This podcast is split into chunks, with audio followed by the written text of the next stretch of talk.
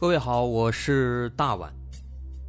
我们的《绝密档案》在喜马拉雅已经陪大家走过了一年多的时间，一年多的时间，我们更新了一百多期节目，在这一百多期的内容里，我们讲述了各种各样的怪奇事件。那在今后呢，我们也想尝试去做更多的其他类型的内容，比如一些自然怪象，比如有一些名人的黑幕。或者说是黑帮的发迹史，亦或是各种悬疑大案，以及更多的其他题材的探索。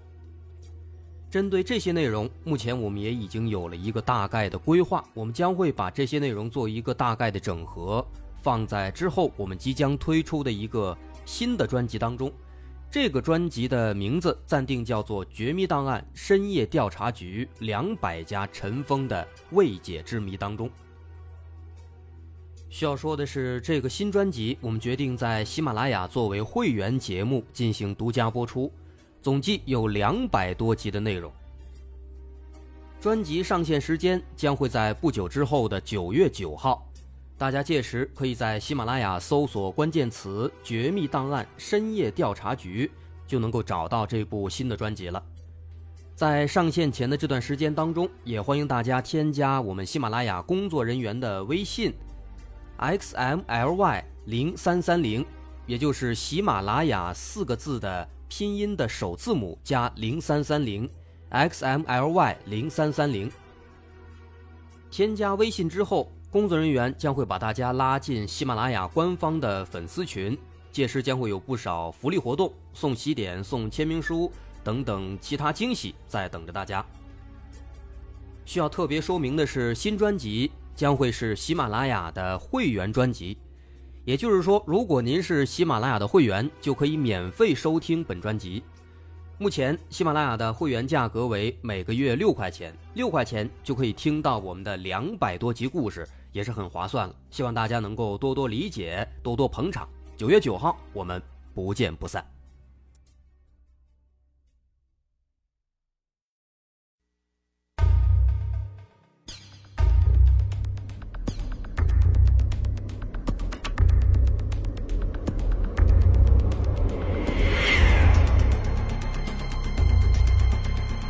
探索事实真相，搜寻幕后真凶。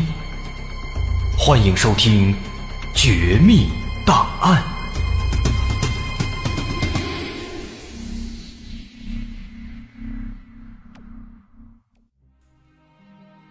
欢迎收听今天的《绝密档案》，我是大碗。今天又该说案子了。咱们之前说了很多各式各样的，又是残忍又是可怕的案子。那今天呢，咱们这个案子换换口味咱说一个有意思的。这个案子好像还挺出名那不知道大伙听说过没有？它是发生在零八年的。关于这个案子呢，相关的报道啊很少啊，能查到的有关这个新闻的报道是在零八年，也只能查到这么一个大概的时间啊。不过这个也不影响咱们。了解这个案子吗？说在零八年秋天的一个傍晚，在山东省某一个县城的派出所里啊，接到了一起报案。报案的是一个四五十岁的一个妇女，然后带着一个看起来十七八岁的一个年轻女孩。这个妇女呢是这个女孩的母亲。这个女孩啊，从进门开始又一直就哭啊，好像很委屈。进来之后呢，警察问她怎么回事啊，哭什么呀？女孩跟警察说：“说自己遇到人贩子了，害怕，差点被拐走，希望警察能过去把这人贩子给抓住，绳之以法。”警察一听，哎呦，拐卖妇女儿童，这可是大事啊，大案子呀！于是马上呢，就让这母女俩先坐下，慢慢的说说清楚这整个事情的来龙去脉。这女孩坐下之后就开始说了，说自己呢叫刘慧，十七岁。这两天呢，去市里玩，结果一时疏忽遇到人贩子了，差点把自己给卖喽。啊，中间这过程怎么着怎么着的，就简短截说吧。这个刘慧呢，他在说完了自己这个遭遇之后啊，警察这个反应有意思。警察没着急去抓那个人贩子，反倒是先把这个叫刘慧的小姑娘给抓起来了。这下子刘慧跟他妈都傻眼了。那我们是受害者，为什么还抓我们呢？那大伙听到这儿，肯定也都非常奇怪，怎么回事啊？这个呀，这就说来话长了，咱们得从头啊慢慢说起。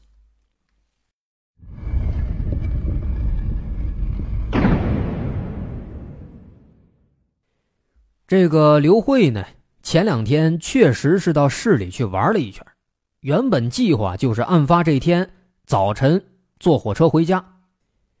可是他在这个火车站买票的时候呢，一掏兜，突然发现自己这个钱包没了，不见了。这钱包不见了，十有八九啊，就是让小偷给摸走了。那毕竟是吧，火车站这样的地方，那人肯定是又多又杂。有这小偷小摸也是难免的。可是这钱包没了，刘慧他着急呀，就站那儿喊，说：“我的钱包丢了，谁看见我钱包了？谁把我钱包偷走了？有人看见吗？”但是他光这么喊，那小偷不可能过来自投罗网啊，是吧？所以他喊了半天，也没什么用，没人理他。那没办法啊，他就蹲在那儿哭起来了。哎，就在这个时候啊。旁边走过来一个三十来岁的一个大姐，走过来之后呢，问这个刘慧，说：“哎呀，妹子，怎么回事啊？”刘慧抬头一看呢，这个大姐看起来三十多岁，穿的也是挺时髦，长得呢也还算是挺好看，不像是个坏人，啊，就跟她说：“说大姐，我这个钱包啊丢了，本来呢我打算是买票回家，那现在钱包没了，肯定让人偷走了。”我票也买不起了，回不了家了，这我该怎么办呢？大姐一听这个，哎，那意思好像很同情，就开始劝这个刘慧说：“哎呀，不要太难过了。”一边劝，啊，一边跟这个刘慧聊，问这刘慧是哪儿的人啊？要去哪儿啊？家在哪儿啊？刘慧呢，她没什么防备，就告诉他，说自己啊，家是在哪个县哪个村什么什么地方。完事之后啊，哎，这大姐一听，呵，这可巧了，咱俩咱俩是老乡啊，我家也是那儿的，我也正要回家呢。哎，那这样吧，你看咱俩又是老乡，挺有缘，这车票我帮你买了，咱们一块儿回吧。刘慧一听，哎呀，没想到在这地方碰到老乡了，还是一个这么好的一个大姐，那那相当感动啊，赶紧就跟这个大姐说。哎呀，大姐，真是太谢谢你了！哎，你可真是个好人。我回家之后，我马上就把钱还给你。这大姐呢，还挺客气。嗨，什么还不还的，都是老乡嘛，在外边帮助啊，也是应该的。就这样，这么一来二去呢，哎，刘慧慢慢的通过交流吧，对这个大姐就产生了非常强烈的好感。在火车上，哎，俩人就越聊越多，越聊越投机。并且在这个聊天的过程当中，马刘慧还把自己的一些基本的情况跟这个大姐说了一下，啊，说自己呢叫刘慧，今年是十七岁，明天是自己的十八岁生日啊，过了生日就十八岁了，就成年了。自己现在呢其实是高中刚毕业，但是因为这个学习成绩不好，家里条件也比较差，所以没上大学，目前也没工作，所以呢这才有时间来市里来玩两天。可是没想到呢，出来这么一折腾，自己还挺倒霉，临回家钱包丢了。妈这么一说，这大姐一听啊，哎呦巧了，你叫刘慧，我也姓刘啊，我叫刘梅，呀，不过我这个运气比你好，前几年啊，我也是毕业之后呢，没上大学，来城里打工，然后就认识了我现在的老公。我老公家里条件好啊，他家是开公司的，所以呢，后来。我们结婚了以后呢，我就直接到他们家公司上班去了。我现在啊就住在城里。今天我是正好打算回老家看看，这不刚一到火车站就看见你了。哎，这也是缘分啊。刘慧一听啊，跟他聊嘛，就说：“哎呦，大姐，你这运气还真的是好。我要是也能在城里上班，那就好了。我也想搬到城里来住。”那听到刘慧这番话呀，这个刘梅她是会心一笑。紧接着就跟刘慧说：“说哎，妹子，你呀，要是也想来城里上班的话，我能给你介绍啊。刚不说了吗？我老公他们家就开的公司呀，我跟你一句话捎过去，就能来上班了。”这个刘慧一听啊，哎，那更高兴了啊，是一口一个姐，一口一个谢谢。俩人呢就这么聊着聊着，火车也到站了。那原本情况下，这火车到站之后，刘慧还得再坐一辆大巴到他们村子附近的公路边上，然后再下车走一段山路才能到家呢。可是现在呢，他身上不是没钱吗？哎，所以只能接着向这个刘梅求助。刘梅说：“那当然没问题了，不过呀，嗯，你得先跟我去一趟我舅舅家，哎，我得过去办点事儿。我舅舅呢，哎，就在这个县城里住，哎，所以希望你能跟我一块儿去。办完事之后呢，一块儿再回去。”那刘慧一想，那自己一个人现在肯定是没法回去了，也只能依靠这个刘梅的帮助了。人家人又这么好。那就跟着去一趟吧，不就耽误一会儿吗？所以刘慧呀，就跟着刘梅，哎，到了他舅舅的家里。一进门，刘慧发现他舅舅家这个房子，还确实还真的挺不错，挺气派的，还真像是有钱人家。他的这个舅舅和他舅妈，哎也非常热情，把他们就迎到了这个屋里，又是端水，又是拿水果。那这么坐了一会儿，聊了一会儿天这个刘梅的舅妈。就出门接回来了这么一个瘦了吧唧啊，长得还挺邋遢的这么一个老男人。不过这个老男人进门之后啊，刘慧发现非常奇怪，这个老男人呢一直盯着自己看，哎，把刘慧看的是心里直发毛。不过幸好这个时候啊，刘梅跟刘慧说：“说妹儿啊，你先到这隔壁屋啊去休息一下，我呢，呃，跟这个人我们俩有点事儿要谈一谈。”就这样。哎，这刘慧这才摆脱了这个奇怪的这个老男人。刘慧进到这隔壁屋之后啊，坐下来就开始琢磨。他越琢磨越感觉奇怪，心想：这个老男人一直看自己干嘛呢？猛然间啊，刘慧这个脑海里灵光一闪，他心想：坏了，这该不会是遇到人贩子了吧？难不成这个刘梅是人贩子，要把我卖给那个那个脏了吧唧那个老男人？那想到这儿啊，刘慧心里边就慌了。他试着去推了一下那个屋门，发现这个屋门不知道什么时候被他们从外面给锁上了。这没跑了，肯定就是人贩子。那要不然怎么会把自己锁起来呢？他心想：这可怎么办啊？想着想着呀，他发现这个房间连着那个储藏室，于是呢，他就跑到储藏室里。发现储藏室的上面有一个小窗户，他就搬了一个凳子，站在上面，从这个窗户往外看，发现正好能看到刘梅他们说话的那个房间。不过他们在说什么，听不太清。啊，刘慧听了半天，只听到了有数的那么几个关键字，说好像是这个老男人和刘梅在讨价还价，说什么多少钱，又是六千又是五千，最后呢好像给打到四千。还听见刘梅说：“啊，指着这个屋里说，那么水灵的姑娘，便宜你了四千块钱。”那么说完这个话之后呢，哎，那个老男人看样子就要进屋来来拉这个刘慧，啊，不过刘梅当时一把把他给拽住了，啊，说大白天的不好带走啊，万一道上这个姑娘喊叫什么的，没法处理了。哎，并且还告诉这个老男人，说这样你放心，你呀。先把这个钱给我一半然后呢，晚点的时候我把这姑娘给你送过去，你再把另一半给我，这样你放心了吧？这老男人听了之后啊，还感觉有道理，点点头，转身就走了。这刘慧一看到这个，那可真是吓坏了，心想现在呢跑肯定是跑不了了，门也锁了，那这样的话呢，只能看这刘梅下一步要干什么，随机应变了。哎，想到这儿了。刘慧马上就又跑回屋里，躺在床上假装睡着了，一边想自己应该怎么办。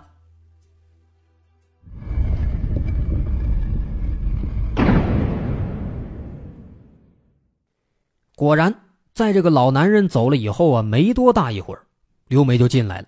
进来之后，把刘慧叫起来，跟刘慧说：“说我这边事儿呢办完了，但是还有一个小事得去见一个公司的朋友。”哎，帮你说一下上班的事情。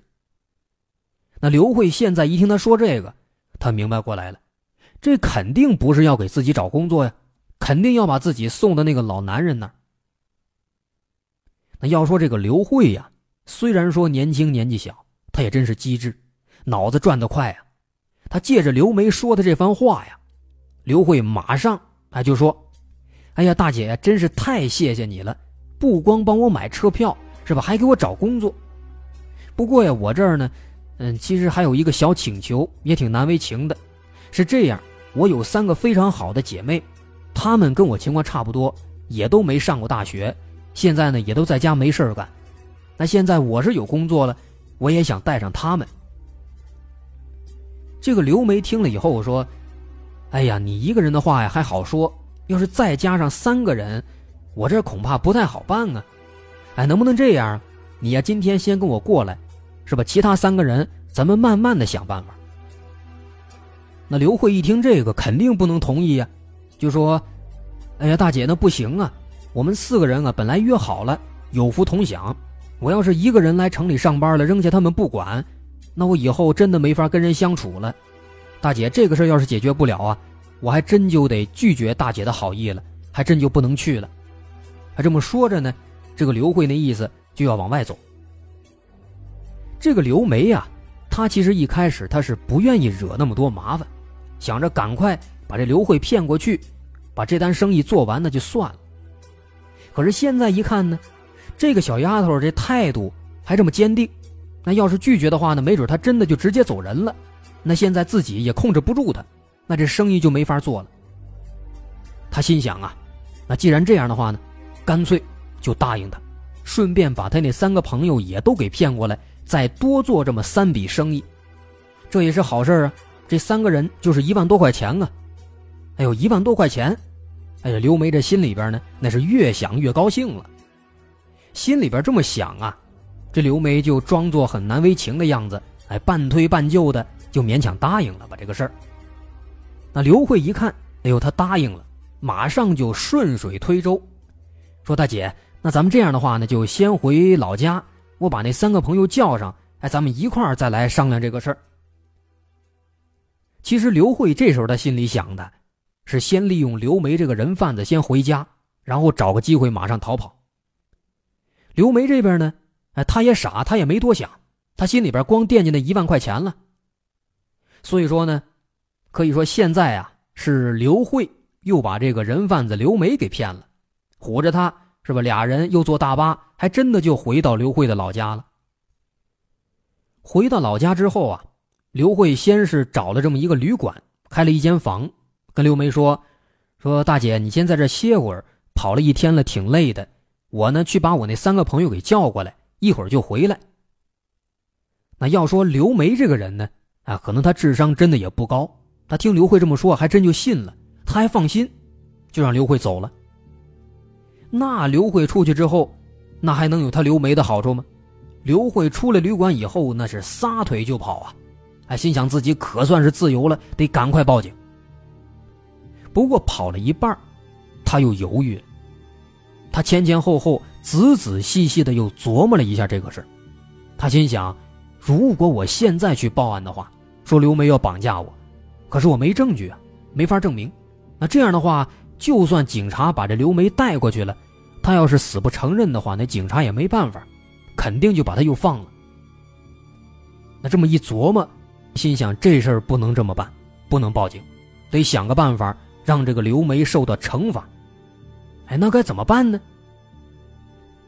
心里边寻思着，刘慧一转头，哎，看见这个路边拐角的地方有这么一个四五十岁的一个男的，这男的正蹲在地上捡了一堆柴火，点着了烤火呢。刘慧一看，哎呦，这个人自己知道啊，这是村里有名的老光棍啊，人们都叫他独眼龙。因为他残疾，只有一只眼睛，人长得也丑，而且是又懒又馋，哎，据说还总搞一些什么违法乱纪的事情，所以没人愿意嫁给他。那看到这个独眼龙，刘慧心里边就有了一个计划了。刘慧是走过去，那跟这个独眼龙搭话，就闲聊嘛，生聊，用咱们现在话说是尬聊，是吧？家长里短来回唠。聊了一会儿之后呢。啊，刘慧就很自然的把这个话题转移到了独眼龙的生活上。他说：“大叔，哎，您天天这么悠闲，您孩子肯定都孝顺吧，都不用您操心啊，光享福就行了。”那说到这儿啊，这独眼龙叹了口气：“嗨，我哪有孩子呀？我老婆还没有呢。你看，你看我长这模样，谁愿意跟我呀？”刘慧一看，哎呦，这机会这不就来了吗？马上就凑过去，压低声音啊，跟他说：“哎，大叔啊，您这话，您看您说的，有钱还怕娶不到老婆吗？您可以买呀。”独眼龙一听，嗨，上哪儿买呀？刘慧说：“巧了，我就认识一个三十多岁的一个大姐，长得特漂亮。你要是愿意的话呀，我可以给你介绍啊。”这独眼龙一听。什么意思呀？你你这是拐卖妇女啊！你这个犯法。一听他说这个，刘慧就马上装作很生气的样子，跟他说：“哎呀，您可别这么说啊！我这是看您一个人挺孤单的，帮您牵个红线您要是不愿意，那就算了。”说完这句话呢，刘慧扭头就走。独眼龙一看，马上把这刘慧就叫住了：“哎，姑娘，别走啊！哎，这么着吧。”你告诉我，要多少钱？刘慧一看，哎，这是上钩了，马上就回头说：“嗨，什么钱不钱的？那这样吧，您呢就给出个五六百的路费，当介绍费就行了。哎，不过有一点我得跟您直说呀，这个大姐条件确实不错，挺漂亮的，还年轻。她要是过来之后看到你不愿意跟你，那就不好办了啊。”这独眼龙一听，嗨，那没关系。你就只管把她领到我这儿来，剩下的你就不用管了。这独眼龙他高兴啊，五六百块钱啊，买一个年轻的漂亮媳妇儿，那要是人真领过来了，还能由得了他自己吗？那独眼龙心里边还是有数的，那这钱他肯定不能白花呀。那这话交代完之后，哎，刘慧就返回旅馆就走了。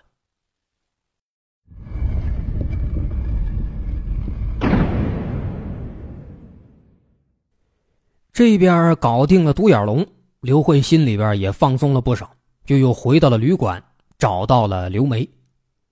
进门之后呢，刘梅一看，啊，就他一个人回来了，就问他：“那，你那三个朋友呢？怎么没来呀？”刘慧也就装作很为难的样子，就说：“哎呀，大姐，甭提了，我跟我那三个朋友说了，他们听了都可高兴了，特想跟我一块去你那儿，但是啊，他们的父母都不太同意。”说怕他们被骗了，那这样的话，那要不然就这样，咱们一块儿到他们家去一趟。大姐，你直接跟他们父母讲清楚，他们都明白了，也就让我那三个朋友来了。刘梅一听这话呢，其实她心里边还是有点犹豫的，因为她本来就是骗子呀，根本没什么大公司，她也怕去了以后说漏嘴。但是呢，这话还得说回来。他毕竟是一个骗子，是个人贩子呀。他眼里边只有钱啊，一想着一万多块钱，是吧？马上就到手了，他这理智立马就被打败了。他决定跟刘慧一块去。于是刘慧就把这个刘梅带到了独眼龙的家里边。这独眼龙在家里都等候多时了，看他俩来了，那就一个乐呀，赶紧是端茶倒水。然后啊，这刘慧就指着独眼龙跟这个刘梅说。大姐呀，这是我那其中一个朋友的父亲，呃，这样你先在这坐会儿，准备准备，我去把我那三个朋友还有他们的父母都叫过来。说完之后，刘慧就出门了，紧跟着过了一会儿，独眼龙也就出来了。出来以后凑过来给刘慧塞了五百块钱，啊，说：“哎呀，太谢谢你了，行，钱给你，你走吧，这边我能解决，放心吧。”完事之后。独眼龙就回到屋里，把门给锁上了。所以说，就这样，这个叫刘慧的小姑娘就这样凭借着自己的机智，把本来要拐卖她的人贩子刘梅给卖了，啊，也算是报仇了。在离开独眼龙家之后啊，刘慧就一路跑回了自己家里。跑回家之后，看到自己的父母，立马就哭出来了。那再之后，就有了咱们开头提到的。母女俩去报案这样的一个场景。至于说这个警察为什么先把刘慧给拘留了，相信说到这儿呢，大伙也都明白了，因为他自己在报复的过程当中，他也犯了罪了，他也拐卖了人贩子。不过呢，现在当务之急倒不是说怎么处置刘慧，而是先要去把这个刘梅给救出来。毕竟在这个过程当中，刘梅也变成了受害者。当然，在救出来之后，肯定还是要给他相应的惩罚。于是，在经过一番计划之后，警方马上就调集人马，深更半夜来到了独眼龙的家里。可是，冲进独眼龙家里之后啊，大伙全懵了，因为独眼龙家里只有独眼龙一个人，刘梅不见了。怎么回事呢？一审这个独眼龙，明白了，原来啊，这个独眼龙也不是什么好人，他也是一个人贩子。当时他不是花了五百块钱。从这个刘慧手里买到了刘梅吗？买回来之后呢，他就把这个刘梅给强奸了。